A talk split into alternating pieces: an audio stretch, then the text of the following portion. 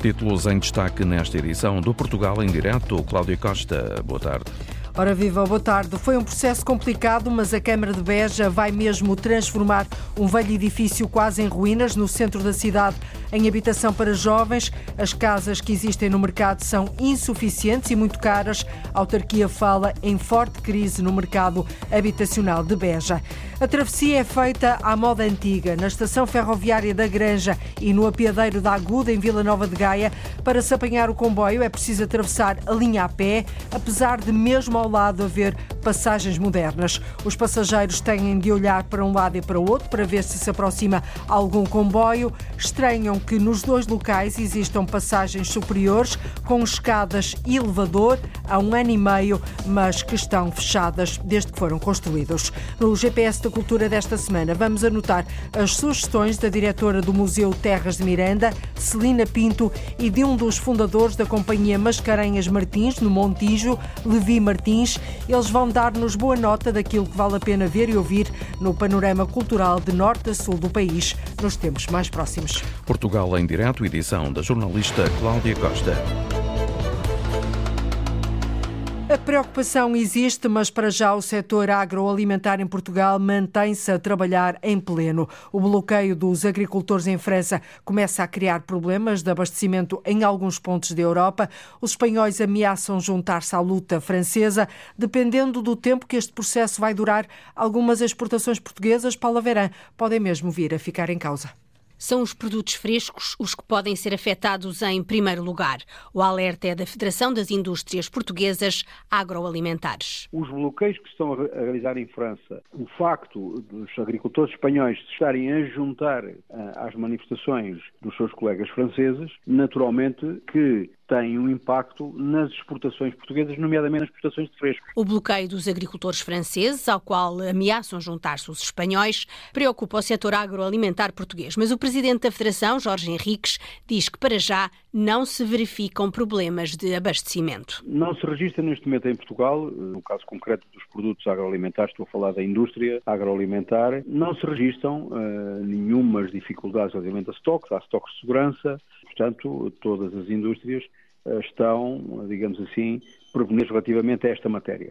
E estão a produzir uh, de uma forma normal, sem constrangimentos, mas naturalmente com preocupações. Consoante a duração deste protesto dos agricultores em França, os constrangimentos podem surgir e não só no setor agroalimentar. Vai depender de como é que estes bloqueios se vão comportar, por quanto tempo se vão arrastar uh, e qual uh, a sua atenção. É evidente que estes bloqueios também, por outro lado, afetam outros setores, não a indústria agroalimentar, nomeadamente, por exemplo, em peças, eh, componentes e substantes para máquinas uh, industriais com os quais naturalmente trabalhamos. A indústria agroalimentar tem estoques de segurança, nesta altura mantém-se a produzir de uma forma normal e vai acompanhando a situação com alguma preocupação. Já no início desta semana, a Associação Nacional de Transportes Públicos Rodoviários de Mercadorias alertava que tinha vários caminhões portugueses retidos em toda a França há uma semana.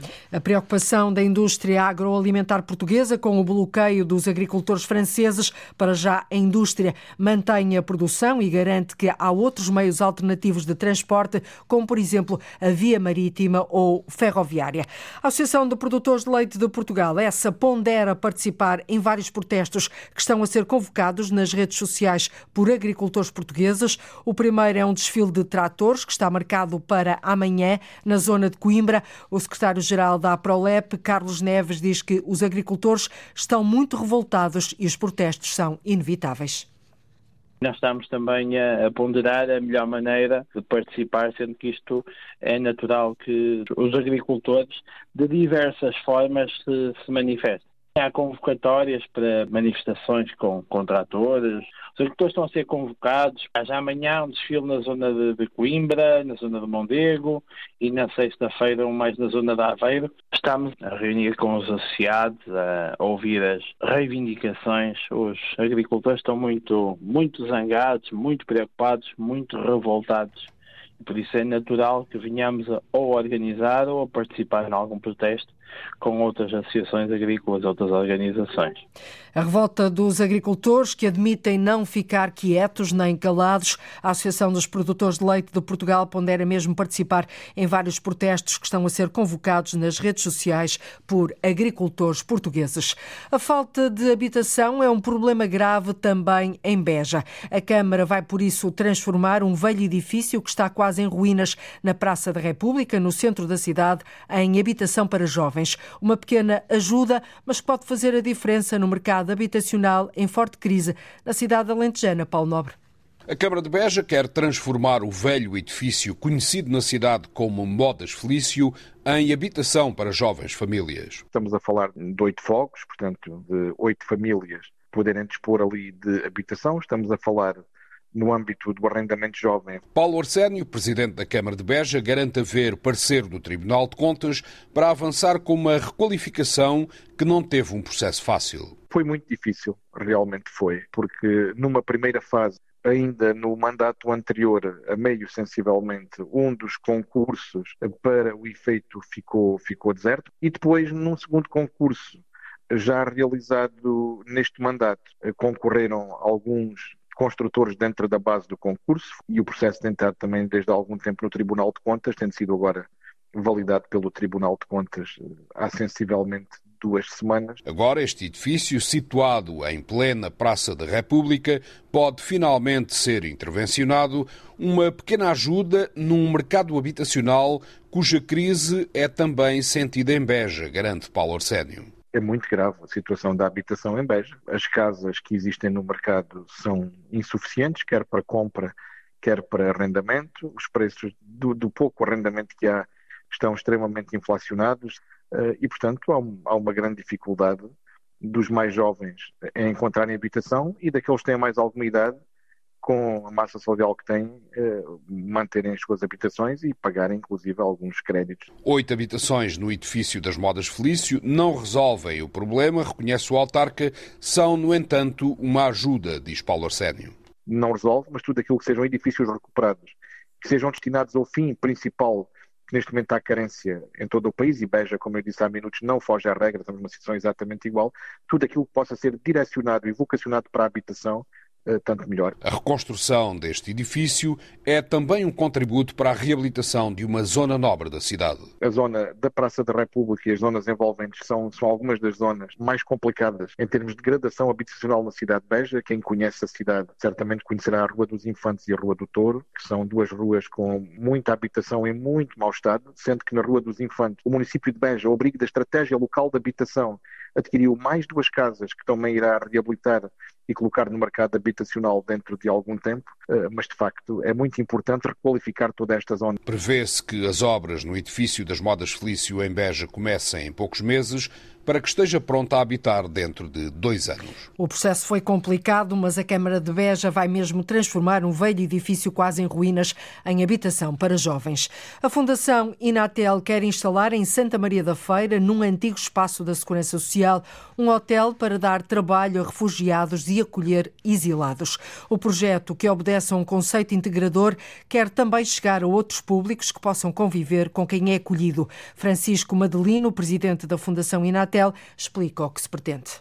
Este projeto compõe-se de um hotel que tem um projeto de inovação social, eh, sejam refugiados, sejam pessoas com outro tipo de diferenças, pessoas alvo de violência doméstica ou outro, isto é, naqueles que prestam trabalho, quer fazer um mix de pessoas que estão lá hospedadas e fazer à volta deste desta ideia de, por um lado, a solidariedade social, a criatividade social e a inserção de públicos, introduzir um conceito em que as próprias pessoas vão querer ficar num hotel para conhecer experiências de outros sítios, de outras latitudes e, ao mesmo tempo, contribuir para a solidariedade social.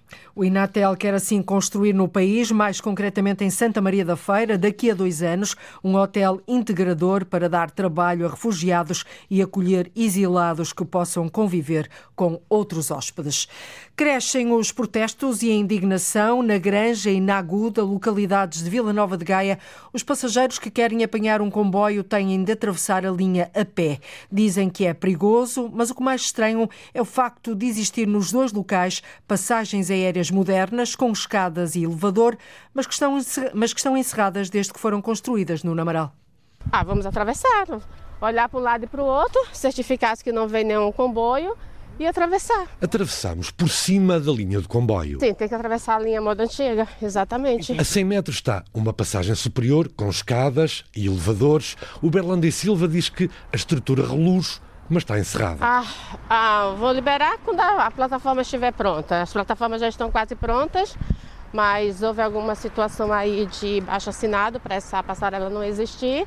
Então ela está aí, acredito, não sei, não, não sei te informar com clareza, ela está aí de uma certa forma embargada. Ou não, facto é que não está em funcionamento. Isto construído, estão sempre a pintar, mas não, não, não dão solução a isto, está há mais de um ano. Há um ano e meio, a passagem aérea superior foi concluída na estação ferroviária da Granja, São Félix da Marinha, Vila Nova de Gaia, no verão de 2022. As pessoas manifestaram-se quando viram que isto estava a ser construído, mas não adiantou nada.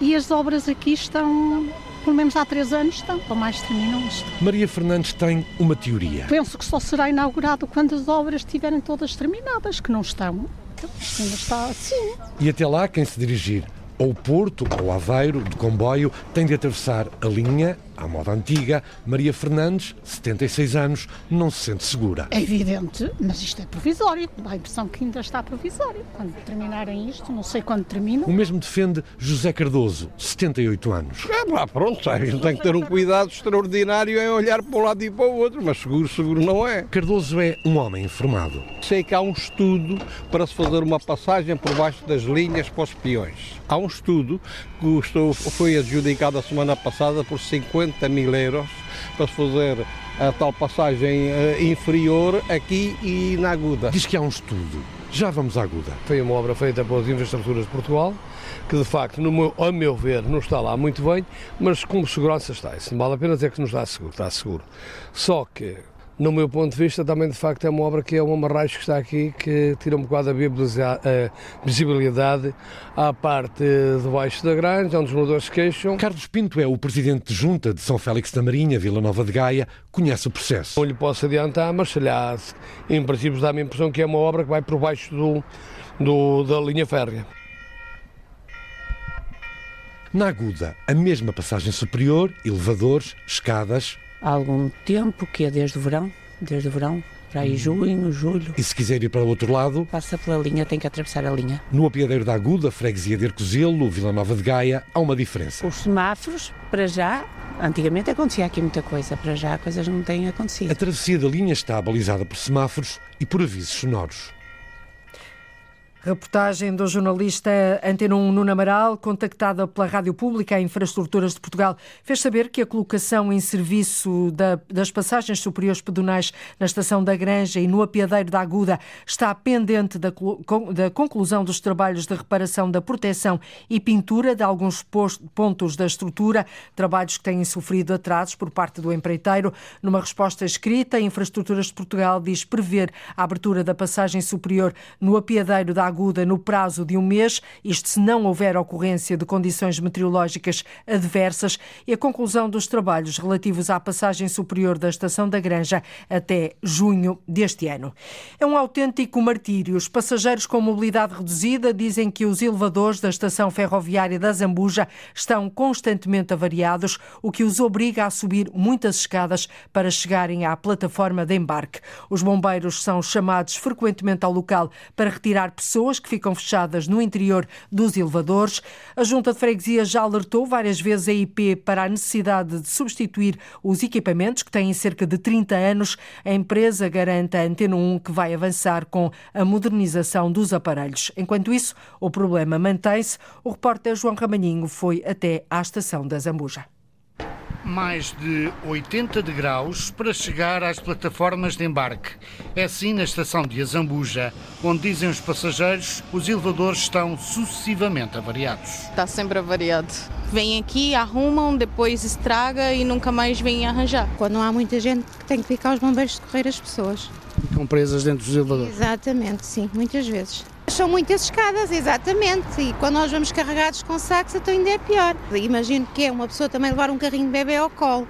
É muito complicado. Às vezes estão avariados? Sim, muitas vezes. Nota isso? Noto, noto. Todos os dias, quase. Às vezes temos de ir pelas escadas porque não há outra opção. Os utentes estão saturados, com as avarias constantes dos elevadores. Uma autêntica barreira a um serviço público de transportes. Há anos que os passageiros, com mobilidade reduzida, vivem na incerteza de conseguirem ou não aceder às plataformas de embarque.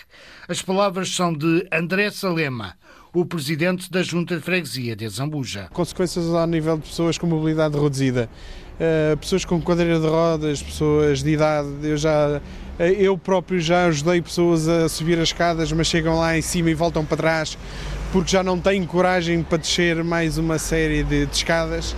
Eh, esta foi a última estação a ser requalificada no âmbito da, Expo na, em 98 e foi a única estação que nem sequer escadas rolantes uh, levou. E uh, existem pessoas que não, não preferem nem sequer apanhar o seu transporte, uh, que têm direito a isso, obviamente, e acabam por desistir.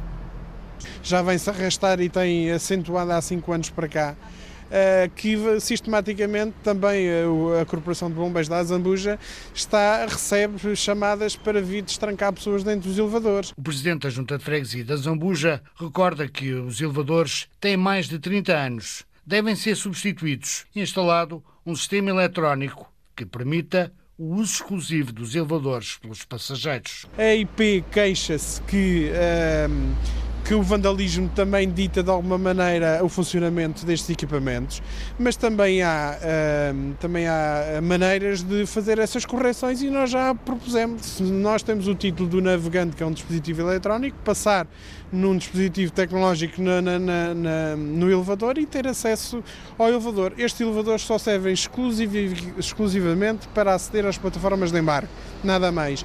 E resolveria muito o uso indivíduo uh, com, esta, com esta proposta que fazemos. Um comunicado enviado à Antena 1, a Infraestruturas de Portugal informa que está a modernizar os elevadores nas estações da linha do Norte e que a Zambuja será contemplada depois das estações de Sacavém e Bobadela. A IP acrescenta que efetua com a maior prontidão possível a reparação das avarias nos elevadores, que sublinha resultam na sua maioria de atos de vandalismo ou utilização incorreta.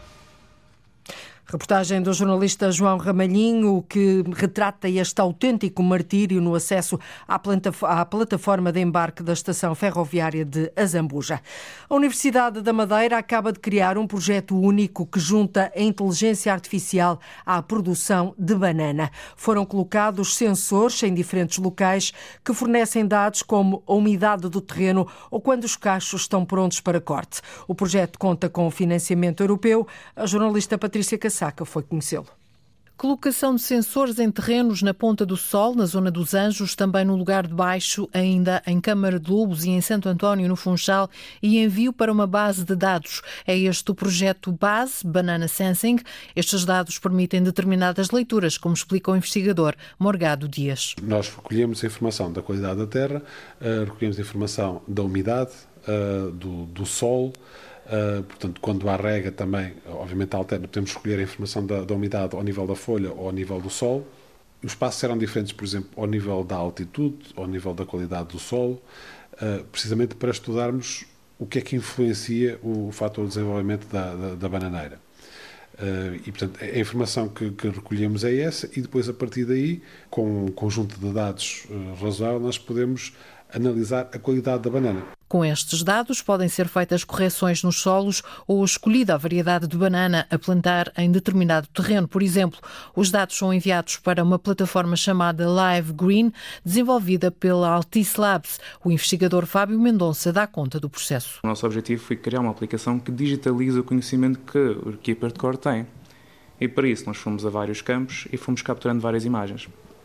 E essas imagens depois foram dadas para treinar um modelo de inteligência artificial, que é o que nós usamos para detectar, primeiro, onde é que estão os cachos na foto, e depois ele detecta se deve ou não cortar o ponto ideal de corte do cacho consoante aquilo que a GESBA costuma usar. Investigadores ligados aos departamentos de Biologia e de Engenharia Eletrotécnica da UMA, bem como a GESBA e a Altice, estão por trás deste projeto, cujo sistema deverá ser patenteado. O projeto custou 550 mil euros, foi financiado em parte por fundos europeus e já está a ser trabalhada uma segunda fase que deve implicar o recurso a drones e robôs.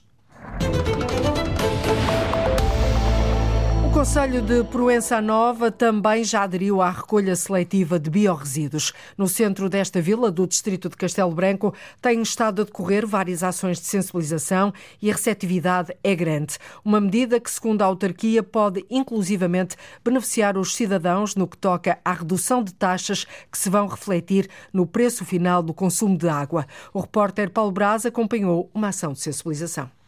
Bom dia, o meu nome é Mariana, venho da parte da Câmara Municipal. A campanha Porta a Porta já começou e consiste na entrega de um recipiente onde deverá ser feita a deposição dos desperdícios alimentares.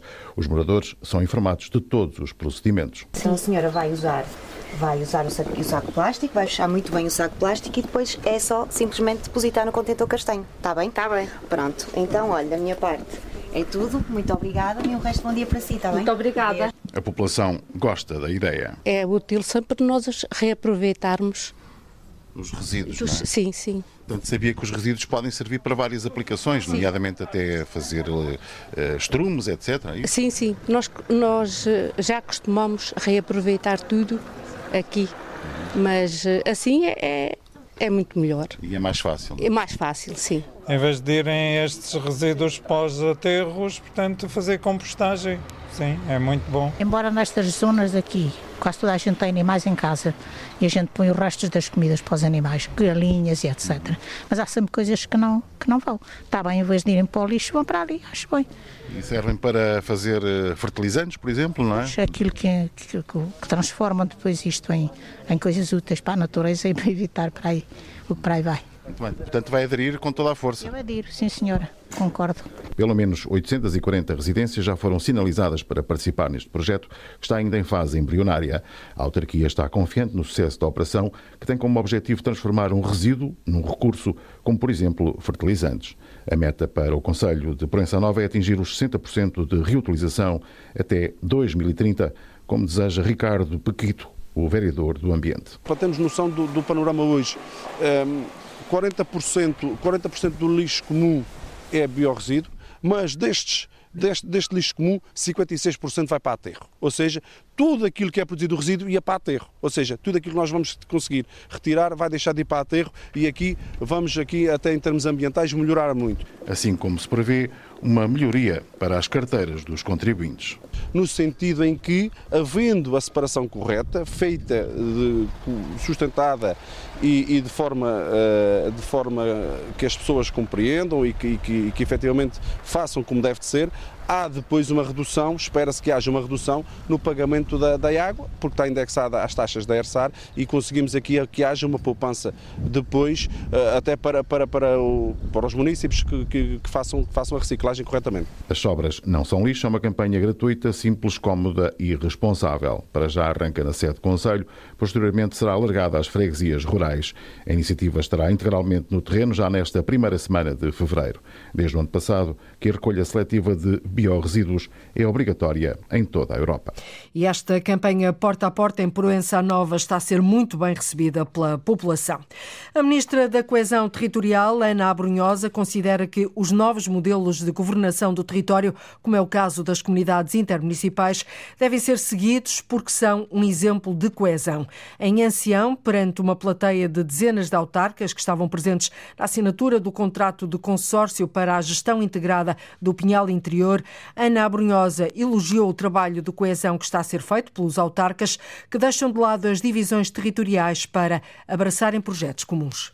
Estas parcerias exigem novos modelos de governação. Uma das CIMs que aqui está vai fazer parcerias com outras CIMs para outros, outras, outras estratégias. E é assim que nós trabalhamos o território. Portanto, as divisões administrativas, elas são importantes, não devem ser um inibidor para trabalharmos o território. O território e os problemas do território não devem ficar limitados. Eu quero deixar aqui esta palavra porque é muito importante, não devem ficar limitados pelas nossas divisões administrativas.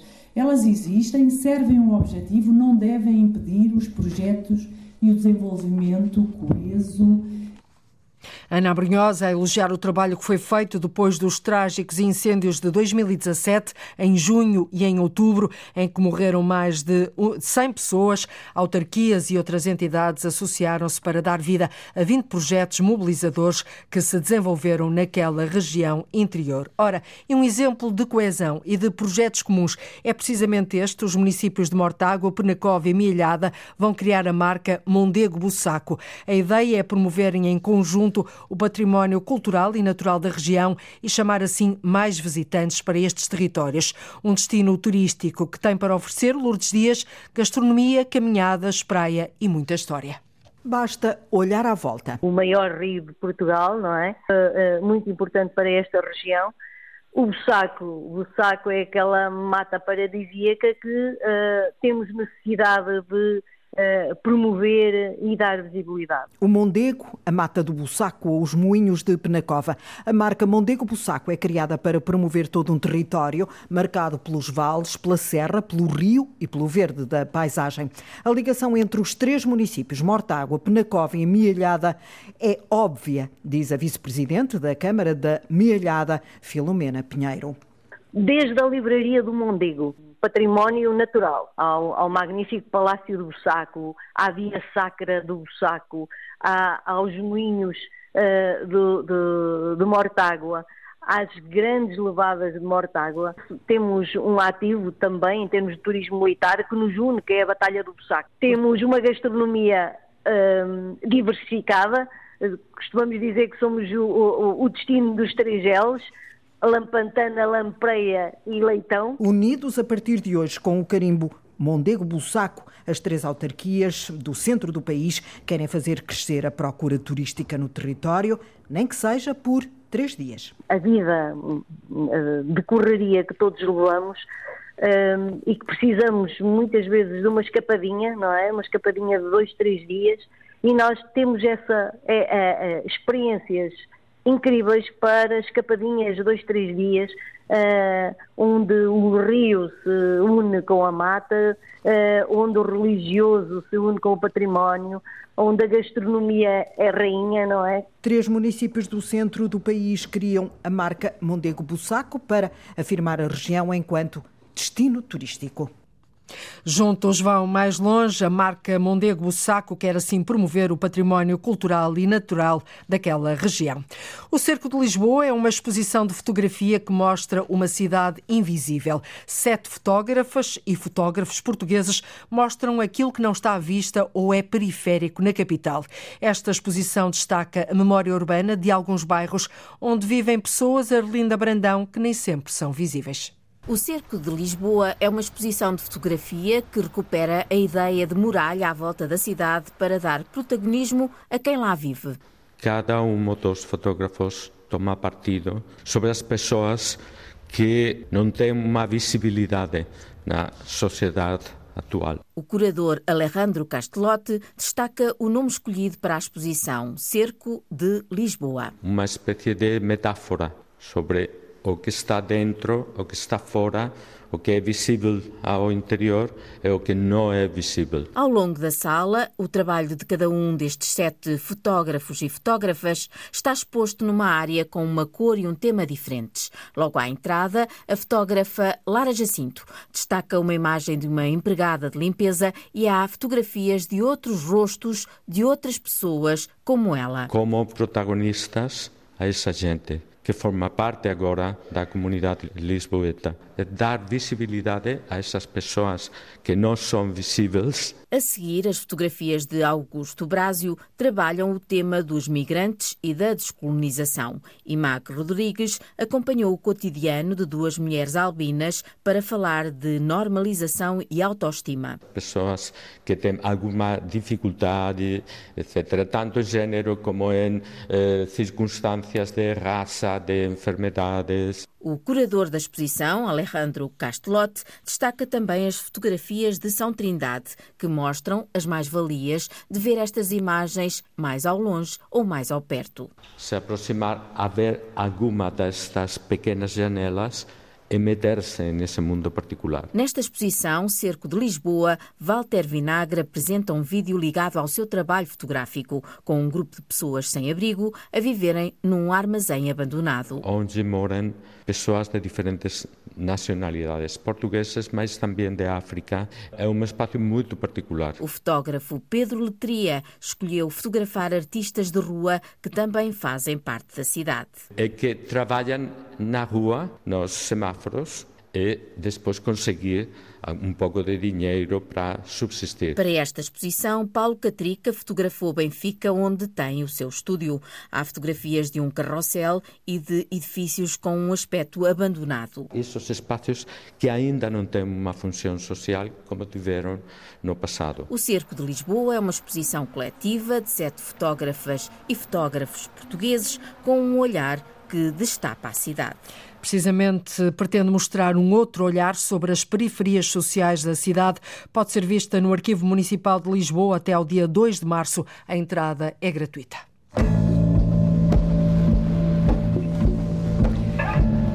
A trilha sonora assim indica está na altura de ligarmos o GPS da cultura. Uma vez por semana, dois agentes, duas vozes, olham para o que há nas agendas e programações culturais de norte a sul do país e ajudam-nos a tomar nota daquilo que vale a pena ver e ouvir. E hoje os nossos convidados são Celina Pinto, diretora do Museu Terras de Miranda, em Miranda do Douro, e Levi Martins, um dos fundadores da companhia Mascarenhas Martins, no Montijo. Muito boa tarde aos dois, bem-vindos à rádio. Celina, começava por si. Uh, destaca desde logo o Museu da Terra de Miranda, um museu etnográfico que está a renascer. Quer-nos abrir as portas deste renascido museu? Com todo o gosto, Cláudia. Boa tarde Celina a todos. Pinto? Sim, sim, Bom, estou a Penso que não é possível termos a Celina Pinto. Vamos agora Estou? Sim, sim, estou a ouvir, Cláudia? sim, estou a ouvir, estou a ouvir. Obrigada. Um problema obrigada. era aqui na minha escuta. Celina, uh, dizia eu que o seu destaque é o Museu da Terra de Miranda, o primeiro, um museu etnográfico que está a renascer. Uh, que museu uh, renascido é este? Muito bem. O Museu da Terra de Miranda é um museu que está a sofrer neste momento uma intervenção de ampliação e requalificação. Muito possivelmente é nosso desejo que reabra no final deste ano. É um museu de território situado na cidade de Miranda do Douro. É um museu de características únicas no nosso país e na Península Ibérica. Uh, é um país que salvaguarda as tradições deste território, da Terra de Miranda. Este território tem tradições únicas que eu convido a todos que visitem. Uh, portanto, Desde logo este... tem a segunda língua oficial de Portugal, não é? O mirandês, Sim, também, era, era que é património. Que, era aí que eu ia, precisamente. Uh, tem a língua, tem a própria paisagem que é única, estamos situados no Parque do Douro Internacional. Uhum tem tradições únicas como os pauliteiros, as festas de solstício de inverno, a música também muito característica com as suas gaitas de foles uh, e associados também a outros rituais que ainda permanecem muito vivos nestas comunidades e é todo este aspecto que o museu quer dar conta agora num novo espaço que, que se reabre. Onde é que Esse... é este novo espaço? Este novo espaço é no centro da cidade? É no centro da cidade, precisamente, uhum. na Praça Dom João III. Sim. É um museu que se reabre com uma nova dinâmica, com uma nova perspectiva do seu discurso. Portanto, queremos ser um museu muito mais contemporâneo, uhum. porque queremos olhar para a etnografia como algo que não fala só do passado, que temos este cuidado em salvaguardar a nossa história, as nossas tradições, mas queremos fazer a ponte com o presente Queremos fazer Ou seja, querem resgatar o passado e projetar o futuro, não é? Passando pelo presente, naturalmente. Exatamente, exatamente. Mas este território, como eu referi, é muito rico em tradições, tradições que permanecem vivas nas nossas comunidades. Isto é uma riqueza única para o nosso território, porque aqui ainda se fazem uh, muitas artes e ofícios, mantém-se muito as tradições, mesmo na, no campo da, da gastronomia. Sim. Portanto, é um território a riquíssimo. A mirandesa, deste... que ninguém, ninguém acho eu que toda a gente conhece, não é? Quase toda a gente. Sim. Exatamente, Sim. e é uma série de fatores que convida o visitante a vir a Miranda do Douro, visitar o museu, obviamente que sim, uhum. mas visitar também todo este território que ele todo é um museu vivo. É um museu ao ar vivo, sem dúvida. Exatamente. Levi Martins eh, é um dos fundadores da companhia Mascarenhas Martins. A sua primeira sugestão é o Festival Alemar, a primeira edição de um festival organizado pelo Núcleo de Criação Artística, não sei se diz assim, Arum é Purpura, é de Purpura, que propõe 12 hum. concertos por seis diferentes formações, curiosamente nas ilhas de São Miguel, Faial, Pico e Flores. Que festival é este, uh, Levi? Antes de mais, muito boa tarde e obrigado por me receberem aqui. Uh, pronto, este festival é, é organizado por, por, um núcleo de criação artística dedicado à música e, e eu decidi destacá-lo por um lado bem. por ser a primeira edição, porque, porque é é preciso coragem para fazer novas edições e, e novos festivais uhum. e novas companhias e portanto reconheço isso e acho que é muito importante e depois há aqui um segundo aspecto que é o facto de serem várias ilhas Exatamente. dos Açores, portanto, não só para as pessoas locais uh, será certamente uh, benéfico aumentar a sua oferta cultural, mas também uh, é um pretexto para qualquer pessoa visitar os Açores na, nesta altura do festival e aproveitar para ver concertos de diferentes, de diferentes grupos e ensembles em diferentes contextos. Uhum. Muito bem. Uh, Celina uh, Pinto, uh, a sua outra sugestão, um, ehm, tive aqui uma falha nos meus apontamentos e perdia. Qual é a sua segunda sugestão? A minha segunda sugestão, quero fazer aqui referência à, à língua mirandesa, Assinalou-se no passado dia 29 de janeiro, uh, comemoraram-se os 25 anos do reconhecimento oficial e dos direitos linguísticos da comunidade mirandesa, e eu destaco neste sentido o livro um, em banda desenhada do Asterix, que foi traduzido pela língua mirandesa com o nome Asterix an Itália. Portanto, Exatamente. É... Eu já, já resgatei também, já resgatei também aqui os meus apontamentos. Estava a achar isto muito estranho, mas uh, poderia acontecer. Uh, exatamente. Asterix em Itália. Mas uh, é, é, esta a sugestão. A tradução em língua mirandesa da obra Asterix e lá uh, Transitali, que é assim, não é? Precisamente. E o que é que eu quero destacar? É que o, o mirandês destaca-se também por ter um humor muito característico. E esta história, contada em língua mirandesa, destaca uns trocadilhos humorísticos que são muito bem conseguidos.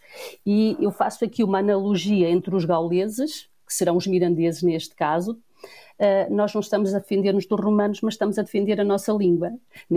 No dia em que se assinala os, e no mês em que se assinala os 25 anos do reconhecimento desta língua. E é uhum, esta proposta que eu quero deixar aqui. Esta proposta, no fundo, também aqui uma homenagem à língua mirandesa, sem dúvida. Levi, vamos à sua outra sugestão, a missão Adaptação para Teatro da novela de Ferreira de Castro, por Carlos Carvalheiro, para o Fatias de Cá, um grupo de tomar que junta profissionais e não profissionais e apresenta espetáculos espetáculos em espaços muito diversos. Quer-nos falar desta missão? É uma missão impossível ou não?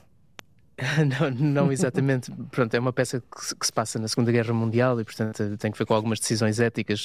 Tem a ver com um convento de freiras que discutem internamente se devem uh, manter a designação missão que está pintada por cima do convento, uh, por oposição a se calhar uh, salvar outro, outro edifício da cidade. Portanto, tem a ver com dilemas éticos um, que eu acho que vem a propósito também deste, deste mundo contemporâneo, que há tantos dilemas desse género. Mas eu decidi destacar também porque este grupo, que já existe desde 1979, um, talvez ainda não seja conhecido de toda a gente, mas, mas faz muito teatro em património, em espaços muito especiais e de forma muito particular, porque normalmente os espetáculos incluem uma refeição e, portanto, são, é uma experiência diferente do habitual, do, do que é ir a um teatro convencional e parece-me sempre uh, E onde é que é e as datas, não é? É importante uh, para dizermos aos nossos ouvintes.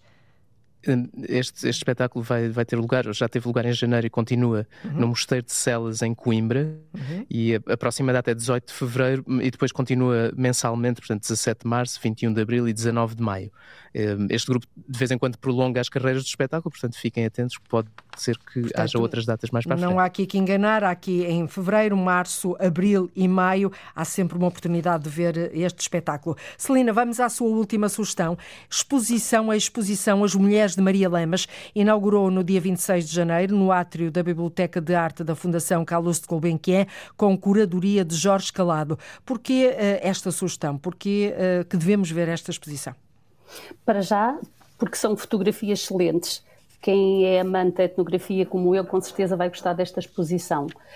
E, e, em segundo lugar, porque foi uma mulher notável do século XXI. Uhum. Maria Lamas. Todos, Maria Lamas, uh, inspirado na sua obra As Mulheres do Meu País, uh, tem 67 fotografias a preto e branco nesta exposição, fotografias que foram registadas pela própria autora, do norte a sul do país. Foi uma recolha efetuada na década de 40 do século passado. Portanto, temos aqui também o território todo nesta exposição, não é? Precisamente. E, e, é uma exposição que recomendo. Além disso, tem alguns objetos pessoais da Maria Lamas, uma escultura também e um retrato de Júlio Pomar, 1954. Portanto, muito, muitos motivos de interesse. E esta exposição inaugurou no dia 26 de janeiro. Sabe até quando é que está patente na, funda, na, entrada... na Biblioteca de Arte da Fundação Carlos de Gulbenkian, em Lisboa? Sim, a entrada é gratuita e estará até dia 28 de maio. Muito bem.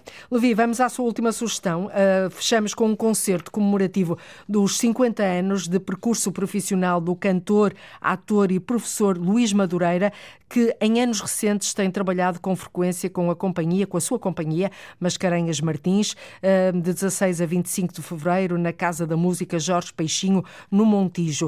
Uh, que concerto é este, Levi?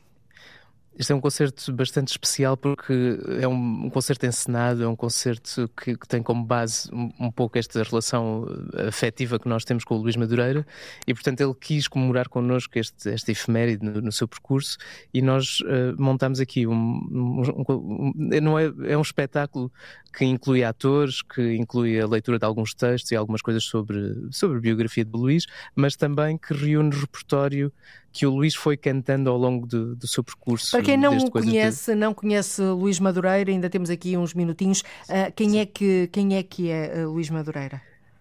Bom, Luís Madureira tem um percurso tão grande que é difícil de sintetizar, mas no fundo é, é alguém que dedicou a vida tanto ao canto como também ao teatro, uh, porque ele muito cedo trabalhou com encenadores como Ricardo Paes, uhum. uh, trabalhou com o Rogério de Carvalho, trabalhou com o Luís Miguel Sintra, enfim, esteve envolvido em muitas coisas, fez muitos recitais em muitos sítios, nomeadamente o Frágil uh, nos anos 90, coisas assim um bocadinho às vezes fora do ambiente da música erudita e do canto lírico, de, de, de, que ele sempre fez parte, e simultaneamente foi professor na Escola Superior de Música durante muitos anos, uhum. professor de voz, e, e, deu muito apoio vocal a várias companhias de teatro, ou seja, é uma pessoa que, que tem tido um, um, papel fundamental também na, na preocupação com a voz e a locução dos atores.